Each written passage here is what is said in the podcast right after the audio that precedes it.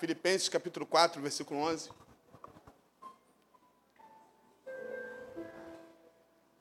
A hora passa tão rápido, já vai dar 20 para as 8 e eu quero terminar no horário.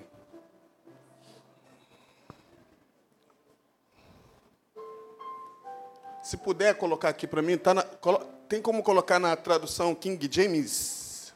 Tem aí? Se tiver, por favor. Eu estava procurando essa tradução porque ela foi bem clara. E a gente vai trabalhar nessa palavra aqui.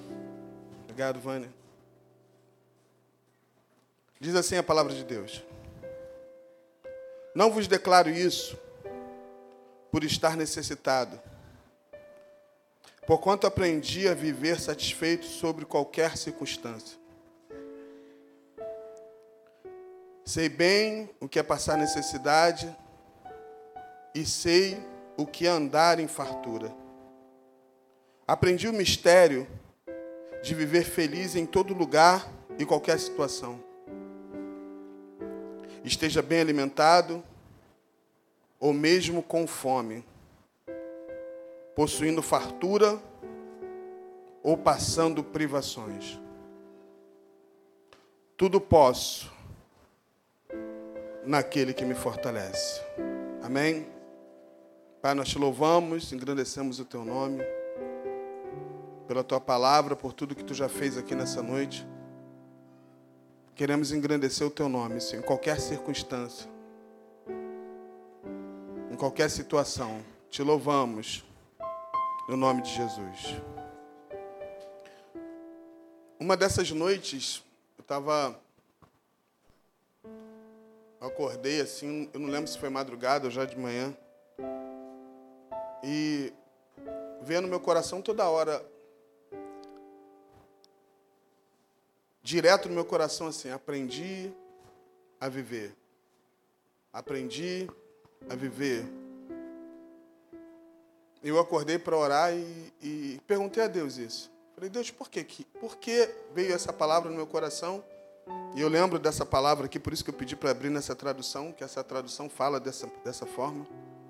Aprendi a viver. Aí depois que eu acabei de orar, eu fui ler esse texto aqui, eu comecei a pensar. A grande, a grande dificuldade de você e eu aprender a viver. Eu falei, Deus, é tão difícil a gente aprender a viver de uma forma certa. É tão difícil a gente tentar unir várias coisas, ter uma vida social, ter uma vida no trabalho, ter uma vida em casa, ter uma vida na igreja, é muito difícil. E o texto ele é muito interessante, que Paulo ele, ele diz que ele aprendeu a viver. E eu digo que essa aprendizagem você não aprende na escola, numa faculdade, nada disso. É a própria vida mesmo. Aprender com os erros, aprender com, com as vitórias. E eu fiquei assim, entrou amanhã e eu fiquei pensando nisso. Aprender a viver. E a continuação do texto é muito interessante que Paulo fala assim: sei por passar por necessidade e também andar na fartura.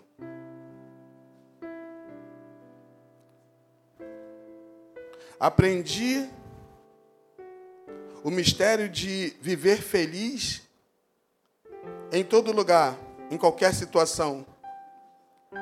Esteja bem alimentado ou mesmo com fome possuindo fartura ou passando privações. Isso me fez pensar, olha para cá, gente. Isso me fez pensar porque eu estava pensando numa coisa. Quando Paulo diz isso, ele falou: Eu aprendi a viver na dificuldade e eu também aprendi a viver na fartura.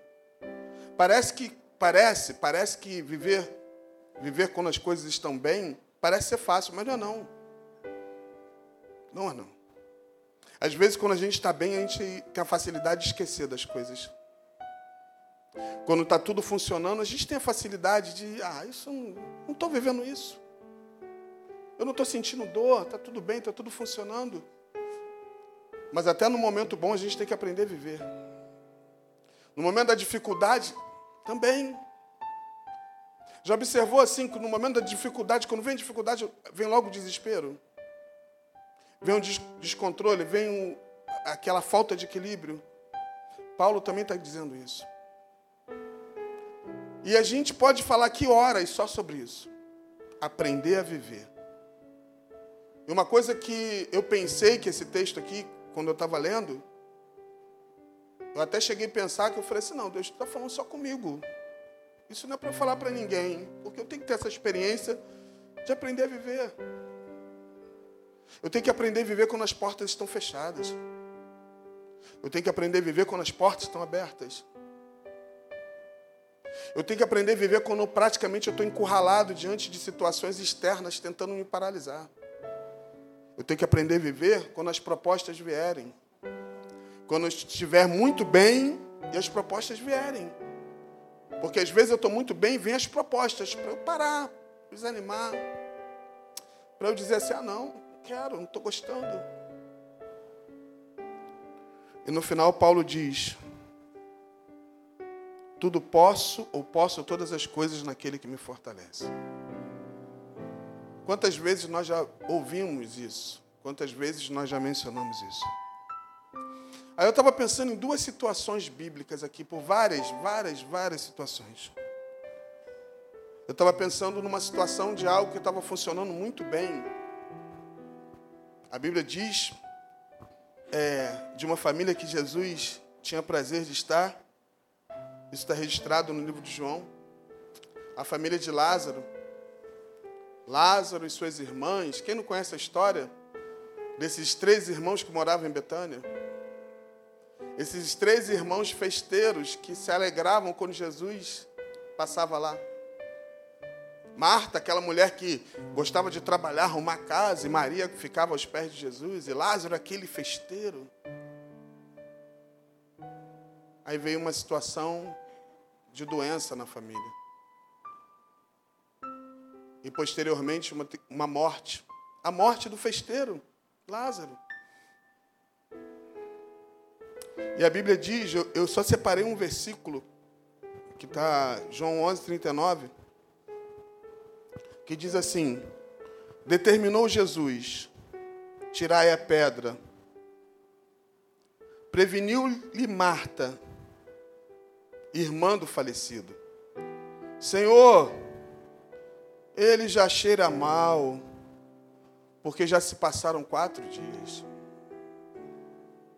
Eu não preciso falar dessa história que é conhecida, mas a grande realidade é quando Jesus chega depois de quatro dias da morte de Lázaro, era uma situação, se você ler o texto, você vai ver uma situação que parecia descontrolada. Algumas pessoas começaram a criticar a atitude de Jesus, porque Jesus não tinha chegado no momento certo, não chegou na hora que Lázaro estava doente. E as pessoas começavam a questionar, e a família começou a, a de alguma forma, assim, se conformar, mas não estava conformada. Já viu quando você se conforma e não conforma com uma situação? Não digo só de morte, eu falo de qualquer situação. E Jesus chega ali no quarto dia. Jesus chega, ouve a todos ali, os irmãos, ouve a Marta, ouve a Maria. E Jesus pede para ir no lugar, estou resumindo. Jesus pede para tirar a pedra. Só que quando Jesus diz isso, tirai a pedra, Marta logo previne. Marta logo diz: Senhor, mas já está cheirando mal. Vocês já viram algumas situações que começam a cheirar mal? Elas começam a cheirar mal é alguma coisa, uma coisa muito insuportável. Não é isso? Você chega no ambiente, você percebe logo que o cheiro não está legal, você fala: caramba, está cheirando mal. Nesse caso aqui é interessante que quando a pedra estava ali naquele lugar, não tinha cheiro ainda. Só ia ter cheiro depois que removesse a pedra. Aí que eu acho interessante. Jesus justamente vai lá na ferida. Jesus pede para tirar pedra porque ele ia fazer algo. Tirando mal ou não, Jesus ia fazer um milagre. E eu estava pensando nisso, trazendo para esse texto que nós falamos, aprendi a viver. Porque muitas vezes a resposta nossa, quando estamos diante de uma situação assim que não está legal, a gente fala igual a Marta, está cheirando mal. Esse cheirando mal, ela, ela, ela com certeza ela também está querendo dizer, está cheirando mal, já não tem mais jeito, ah, não tem mais saída, é assim mesmo. A vida é assim mesmo. Morreu, acabou. Mas a ordem de Jesus Cristo, que o texto diz aqui nessa tradução que eu li, diz assim: determinou Jesus. Escuta uma coisa, olha só. Não determinou Luiz, não determinou você, determinou Jesus. E quando ele determina, está determinado. Conhecemos o texto que diz, quando eles removem a, a, a rocha, Jesus fala: Lázaro, vem. Lázaro veio e houve um milagre. Porque muitas vezes, porque muitas vezes, com nossas atitudes, nós ficamos interrompendo aquilo que Deus tem para fazer na nossa vida. Porque de alguma forma, se você ler isso aqui, você vai, você vai pensar junto comigo que Marta interrompeu Jesus. Porque Jesus, se a gente seguisse a ordem, se a gente seguisse o trilho, se a gente seguisse. Não tem como errar, gente. Mesmo vivendo num momento tão difícil, tão assim, desastroso. Jesus falou: olha, tira, tira que, tira que é eu que estou mandando, eu estou determinando. Querido, basta você tirar. E não importa se está cheirando mal, não importa se tem quatro dias, não importa. Ele vai fazer o um milagre. Eu preciso aprender a viver, cara. Eu preciso aprender a viver. Porque quando eu aprendo a viver, quando Paulo diz isso, dá um ensinamento espiritual para nós que Será que a gente vai viver aqui na terra assim? Como se fosse algo assim que é certo, mas não é. É certo vir à igreja, então é certo servir a Deus, é uma coisa incerta. Porque para muitas pessoas servir a Deus é uma coisa incerta. Por causa de coisas que aconteceu, por causa de dificuldade que aconteceu. Será que, será que vale a pena mesmo abrir mão? Será que vale a pena servir? Será que vale a pena fazer isso? Queridos, olha só, mais certo do que o dia de amanhã é você acreditar nesse Deus Todo-Poderoso. Mais certo é confiar em qualquer circunstância. A mensagem de Cristo para nós, se você observar, de Gênesis Apocalipse, sabe qual é a mensagem de Deus para nós? Confia que eu faço. Eu só quero que você confie em mim e nada mais. Eu tenho a capacidade de abrir o mar, é eu que abro. Eu que paro o sol para a lua. É eu que faço todas as coisas acontecer. Eu que faço tudo. Se for para parar, eu paro. Se for para andar, eu ando, porque eu tenho controle. Ele diz isso na palavra. Então eu preciso confiar. Não pode ser incerto a minha vinda aqui, não pode ser incerta a minha vida no meu dia a dia. Não pode ser aquela coisa assim, ah, eu sou, mas não sou. É uma identidade, é outra, é uma roupagem, é outra. Não, queridos. Eu preciso aprender a viver. Eu preciso aprender a viver. Aí eu estava pensando, porque eu estou falando dos dois lados. O primeiro lado que eu falei que dessa família é o lado da dificuldade. Porque o que eu mais vejo hoje, que eu mais vejo hoje, eu não sei se você já parou para pensar nisso a gente se desesperar no momento da dificuldade. Teve um momento do louvor aqui, quando o louvor estava cantando, é muito legal, né? Porque quando você você começa a, a prestar atenção em tudo que Deus quer fazer. Então, quando o louvor estava cantando, eu estava falando com Deus assim. Eu não lembro qual louvor estava sendo cantado aqui, mas eu estava pensando no céu. Eu estava pensando num Deus assentado num trono. Eu não tenho problema nenhum com isso, particularmente. Deus pode ficar de pé ou sentado, que para mim não tem problema nenhum. Eu acho até melhor sentado. Eu acho legal Deus sentado no trono, né? Sentado. Tem gente que fala assim, Deus, eu quero que fique, você fique de pé. Isso aí para mim não tem problema. O mais importante é eu entendo que Deus está sentado no trono e o trono dele não se estremece visualiza isso através da fé, quando você visualiza isso, quando você traz para a tua realidade aqui da terra, né? Traz para uma dimensão sobrenatural e olha para o céu, mesmo você não tendo como ver, porque a nossa mente não alcança isso, mas de alguma forma você sabe que existe um Deus todo-poderoso assentado no trono de glória, e um trono que não se estremece diante de toda dificuldade, muitas vezes, que existe na terra, diante de maremotos, diante de situações, diante de problemas, o trono de Deus é intacto e um Deus que tem todo o poder, e um Deus que só quer dizer através de uma expressão segura: Filho, confia. Porque se você confiar de todo o coração, de toda a alma, de todo o entendimento, você vai entender o teu propósito aqui na terra. Porque se você confia na dificuldade e se você confia na bonança, pode ter certeza de uma coisa: você entendeu o propósito de Deus aqui. Agora, quantas vezes, diante de um culto como esse, de adoração, de louvor, de palavra, diante de uma leitura lida, vem desconfiança? Será que é isso mesmo, Deus? Será que é isso mesmo? Não vale a pena tirar minha vida? Não vale a pena eu, sabe? Não vale a pena eu dar uma volta no mundo e entender o que funciona lá? Mas quando a gente confia, se torna totalmente diferente. Eu estava vendo um outro exemplo bíblico, e eu não vou demorar muito, quero terminar no horário, como eu disse. Eu estava vendo um exemplo de, de um casal que deu mole. Quando eu sempre leio sobre ele, eu lembro que eles deram mole. Não tem, não tem pessoas que dão muito mole, gente. A Bíblia vai falar de Ananias e Safira. Ananias e Safira estavam vivendo, gente, olha só, só para vocês terem uma ideia, eles estavam vivendo inserido num tempo, um tempo muito bom, onde estava um avivamento tremendo. Onde, só para vocês terem uma ideia, estava havendo muita fartura. As pessoas, só para você ter uma ideia, as pessoas vendiam as suas propriedades e traziam os pés dos apóstolos. Nunca houve tanta bonança naquele período como teve no tempo da igreja de Atos. As pessoas entregavam, as pessoas davam animais, as pessoas tinham prazer. E a Bíblia diz que todos eram abençoados. Quando fala de abençoados aqui, estava falando de uma benção prosperidade financeira. E a alegria também de ver milagres acontecendo. Só que Ananias e Safira, eles tinham uma propriedade.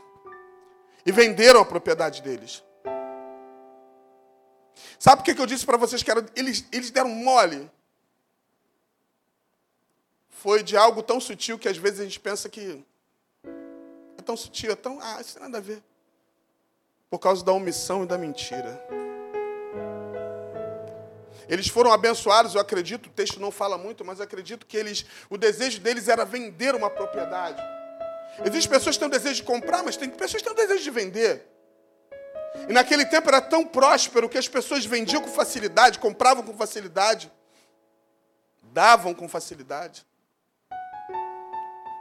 ofertavam com facilidade. Só que eles venderam a propriedade e chegaram até o apóstolo.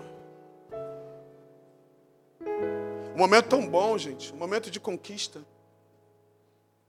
Eles chegaram até o apóstolo e falou o seguinte, ó. Nós vendemos a propriedade por um valor. Eles, eles não falaram o valor certo. Eles não foram claros Parece uma coisa tão simples, né? Parece uma coisa, ah, Deus não vai esquentar com isso, não. Não. Eles falaram que o valor era menor. E depositaram a oferta de uma forma errada. O apóstolo falou assim: por que mentiste ao Espírito de Deus? Ananias, por que você mentiu, cara? Olha só, você já viu bênçãos ser transformada em maldição? Eu acredito que cada um de vocês conhece histórias assim. De alguém que foi tão abençoado, tão abençoado. Porque eu vi a bênção de Deus aqui na vida de Ananias e Safira quando eles vendem uma propriedade. A Bíblia não diz o valor. Eu acredito que eles vendem a propriedade para realizar um sonho, né? Porque às vezes você vende alguma coisa, consegue um comprador para poder comprar uma coisa, para fazer um investimento. Mas só que na hora de contribuir, eles omitiram e falaram não. E Pedro tendo um discernimento de espírito, diz para ele: Cara, por que vocês fizeram isso? Por que você fez isso, Ananias? E Ananias não teve como fugir. Uma coisa que eu digo, gente: a verdade protege a gente, a mentira deixa a gente encurralado. E a Bíblia diz que Ananias cai morto. Morto, não estou falando morto espiritualmente, não, morto fisicamente. E quando tiraram o corpo dele ali, arrastando para enterrar, vem Safira. E da mesma forma, ela continua com o mesmo propósito errado, porque nós estamos orando sobre propósito aqui, mas quando o propósito é errado, é tragédia. E ela não sabia que seu esposo tinha morrido. E ela diz: Não, eu afirmo que nós vendemos a propriedade e é assim, assim, assado. A mulher cai morta também. Agora deixa eu te perguntar uma coisa. O que, que eles fizeram com o dinheiro da propriedade mortos? O que, que eles fizeram? Eu estava pensando nisso nessa mensagem. Gente. Deus enriquece a gente com uma bênção. Gente, sabe que eu, eu acho. Eu sei que nem todo mundo pode dizer isso aqui, mas eu acho, eu acho, eu afirmo aqui, que uma, uma das bênçãos que eu, eu, eu coloco como prioridade na minha vida é a minha família estar tá na, na presença de Deus. Não tem preço, gente, não tem preço. Não tem preço eu estar aqui com a minha esposa, não tem preço minha filha, não tem preço. Não tem preço isso. E eu sei que tem pessoas que sonham com isso e oram por isso. Não tem preço. Não tem preço. Eu me lembro quando a Ariela era pequena, uma vez ela falou assim, pai, ela era bem mais jovem, não lembro. Sabia que a primeira pessoa a andar de avião lá em casa foi a Ariela? E meu coração né, ficou doido. Ah, meu pai, Jesus. Pai, eu quero ir lá para uma conferência em São Paulo. Eu falei, Jesus. Você vai com quem, filha? Ah, fulano, cicano. Até uma amiga dela que veio ontem aqui falou que foi junto com ela. Aí eu falei, não, vamos levantar recurso. Querido, se você tem filho e ele quer ir para a presença de Deus, faça tudo o que você puder. Tem pessoas que me procuram no privado e falam assim, pastor, meu filho ou minha filha estão presos na droga. E eu não sei mais o que fazer. Eu dava todo o meu dinheiro. Não faça isso. Às vezes a gente está num momento bom da nossa vida e a gente esquece.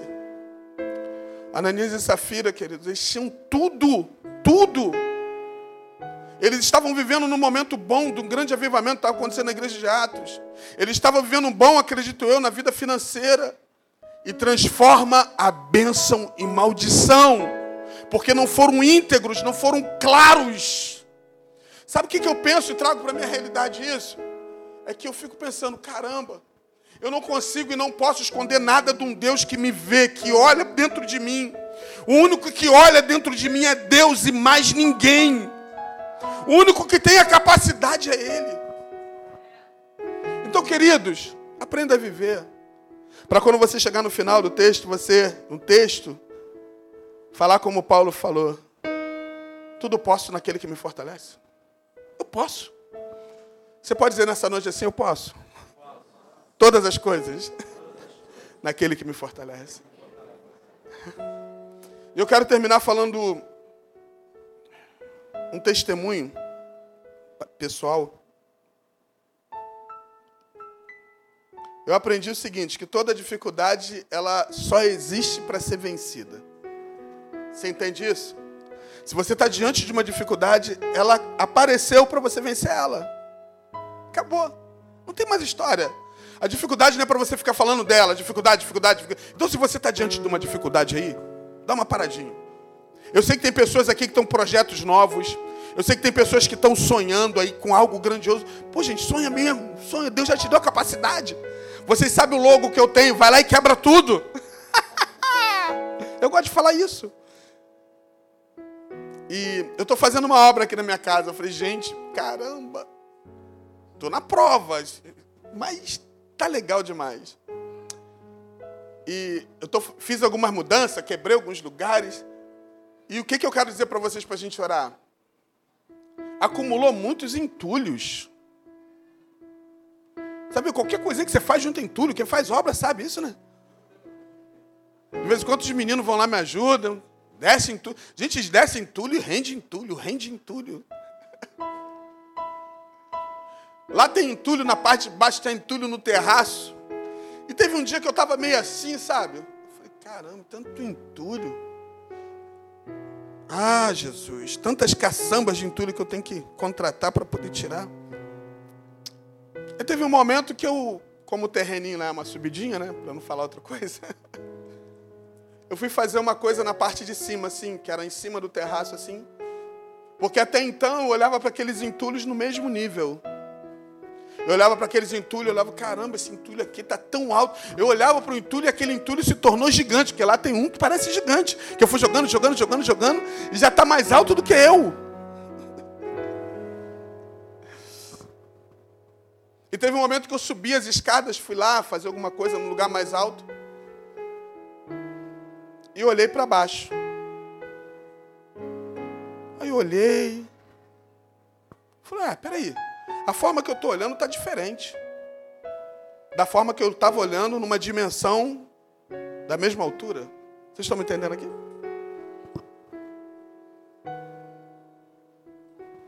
Então eu subi e vi aquele entulho não mais como entulho. Eu vi como uma coisa pequena. Né, André? André está me olhando assim. falei, gente, esse entulho estava gigante, mas quem é gigante aqui é o meu Deus.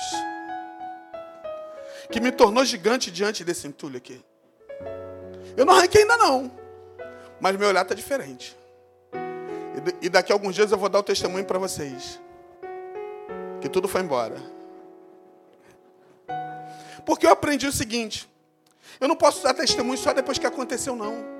Eu tenho que dar um testemunho dentro de um processo, porque eu creio que esse entulho não vai ficar. Aí eu lembrei logo, sabe de quem? De Isaac. Aí eu queria entender Isaac. Davi, eu queria entender Isaac.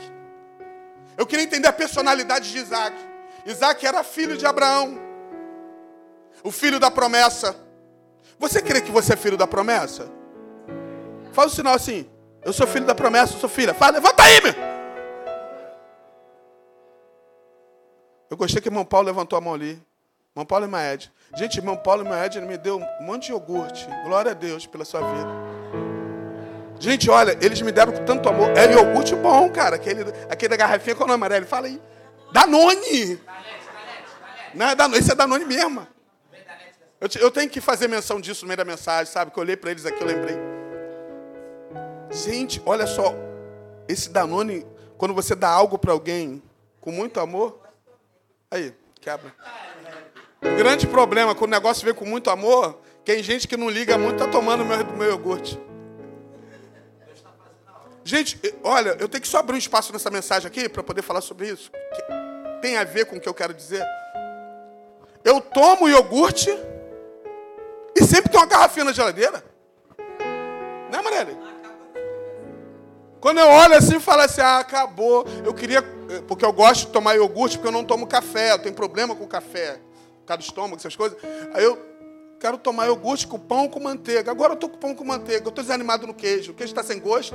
O queijo mais caro não dá para comprar. Aí, a gente compra lá aquele queijo lá, tem gosto de água pura.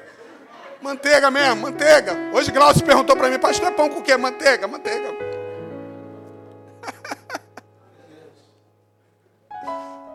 Eu quero louvar a Deus pela vida do irmão Paulo e irmã Edna, que eles mandam, sempre mandam iogurte para mim. E o negócio está multiplicando, eu tiro, aí eu vejo de novo, digo, ainda tem outro. Aí eu vejo, ainda tem outro. Ah, não, peraí, tem outro! e para terminar, gente, eu estava vendo, lembrando de Isaac. Isaac, ele, ele foi muito abençoado porque ele aprendeu a viver. Ele teve o equilíbrio. Sabe o que, que falta para gente? De verdade, de verdade, é o equilíbrio, gente. Porque quando a gente consegue manter o equilíbrio, as coisas vão funcionar. E ele via, quando sempre, olha só, imagine só. Talvez se fosse eu e você ficar frustrado. Ele vai lá, desentulha alguns poços que o seu pai tinha cavado, dava água, gente, no deserto. Os inimigos, por inveja, entulhava. Talvez se fosse você e eu, ia marcar briga com eles. Mas ele falou: não, não, entulhou, eu vou abrir outro poço. Pô, isso é espetacular. Só que a bênção é tão espetacular na vida daquele que entende, na vida daquele que aprende a viver. É tão espetacular a bênção de Deus, que o problema não era a localização. O lance era a bênção de Deus que estava sobre ele. Ah, meu Deus. Quando você aprende a viver de uma forma certa e correta, as bênçãos do Senhor ela te acompanham. Porque eu acredito que quando os inimigos entulhavam os, os poços, eles falavam assim: acabou para ele. Eu quero ver agora o comportamento dele, como ele vai se comportar. Acabou, não tem mais jeito. Aí ele falava: não, não. Ele falava para os funcionários: não, não, não, peraí. Vamos cavar poços então em tal lugar. E quando cavava, dava água. E existia uma grande dificuldade de água naquele lugar. Porque as outras pessoas cavavam e não dava água, mas quando Isaac cavava, dava água. Você está entendendo aqui? A promessa que tem para Isaac é a promessa que tem para nós. Existe uma promessa na tua vida. Para onde você cavar, dá água. A necessidade deles era água. A tua necessidade é hoje, é outra. Você sabe muito bem. Mas Deus quer que você cave e vai encontrar. Eita Deus. Então Isaac, num período tão distante como o nosso, aprendeu a viver. Até chegar o dia que não teve como mais entulhar os, os poços. Eu quero terminar dizendo isso para você. Não para, não. Lute. Para você aprender a viver. Sai desse culto hoje aqui. Sai desse culto falando assim, Deus, eu quero aprender a viver de uma forma certa.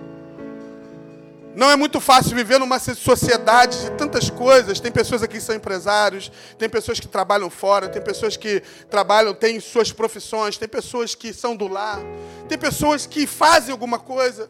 Não é muito fácil. Você alinhar tudo e tudo ser o nome do Senhor ser glorificado. Mas Deus, Deus hoje está te dando, está te dando hoje estratégias para isso.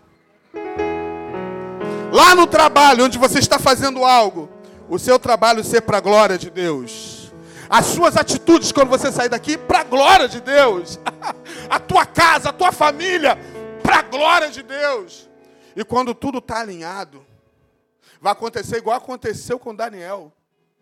Vasculharam o Facebook de Daniel, vasculharam o Instagram de Daniel, vasculharam a vida dele toda. E sabe o que aconteceu? O texto diz assim: não acharam nenhuma falha na vida de Daniel. Você pode ficar de pé no teu lugar?